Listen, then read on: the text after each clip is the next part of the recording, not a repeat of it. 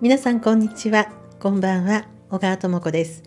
潜在意識を整える西洋先生術。この番組は何かを変えて新しい自分になりたいあなたへ。西洋先生術とヒプノセラピーの情報をお届けする番組となっております。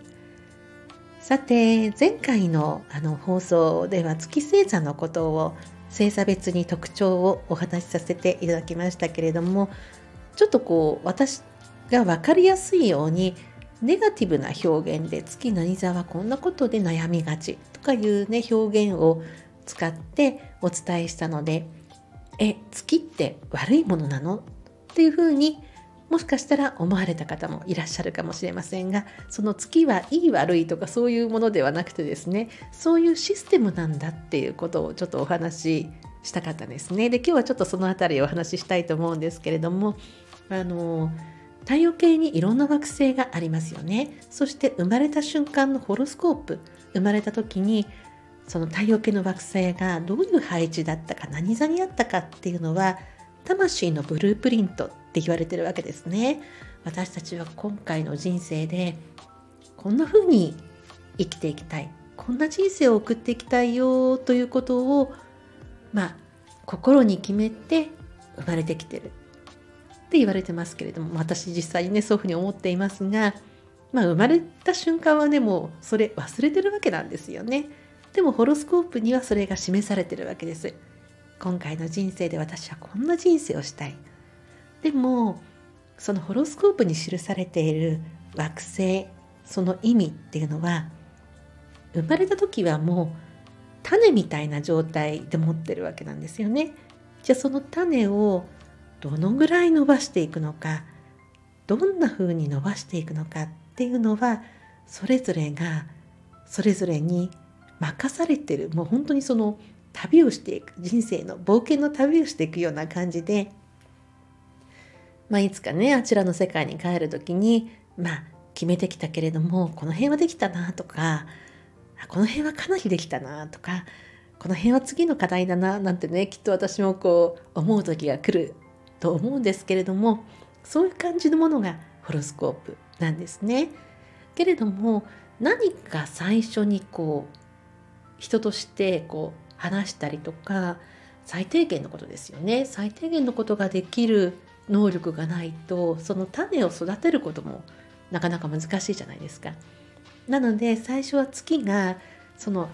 人としての最低限のことをこう周りの環境を真似して立ったり座ったり動作をしたりそういう最低限のことを教えてくれる能力を月がもたらしてくれるので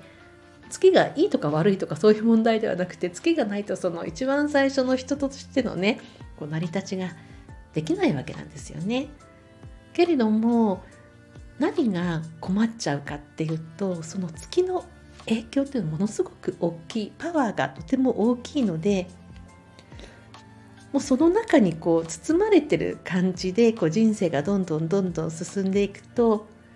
本来生まれてくる時に決めてきた太陽こんな感じで輝かせたいとかあの木星こんな感じで使いたいとか金星こんな感じで輝かせたいみたいなところが月の割合が大きいとそこにエネルギーがこう自分のエネルギーがいかなくて他の星が伸びていかないっていう状況が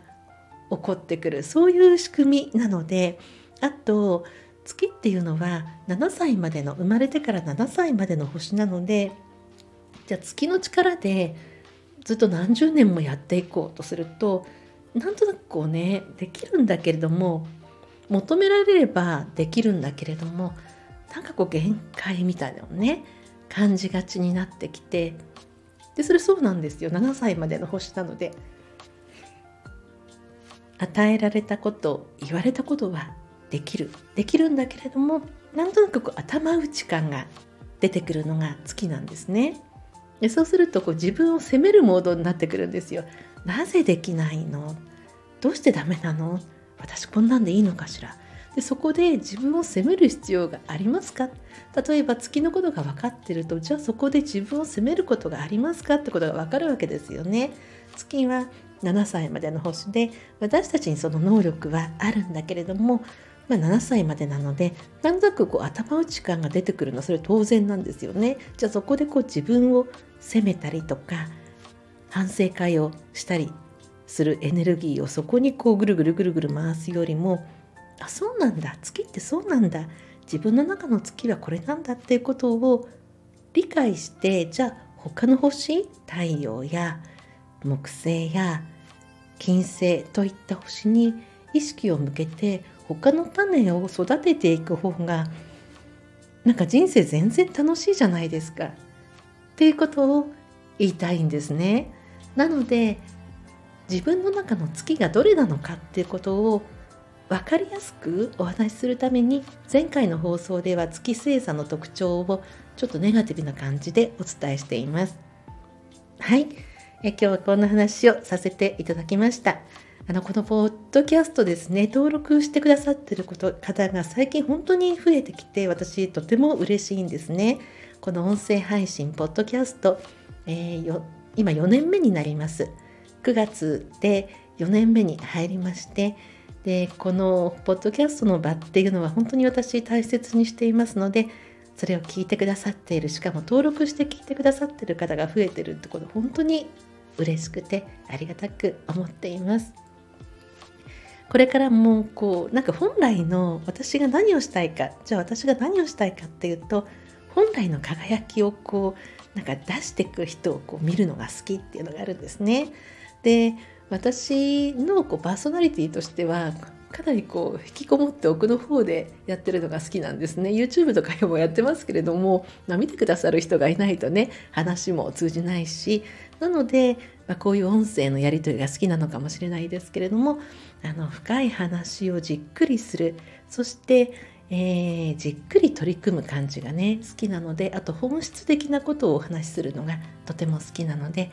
えー、こういう音声の場でこう本当に生き方の本質魂の本質生まれてきた意味そのことをこう考えてるのが好きなのでそういう方に向けてね発信をこれからもさせていただきたいと思っていますそして前回ご案内した月のメール講座も早速あのたくさんの方にご登録いただきまして本当にありがとうございます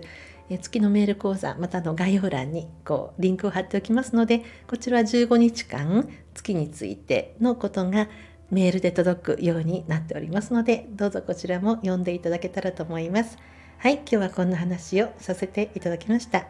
お相手は星読みの小川智子でした。また次の放送でお会いいたしましょう。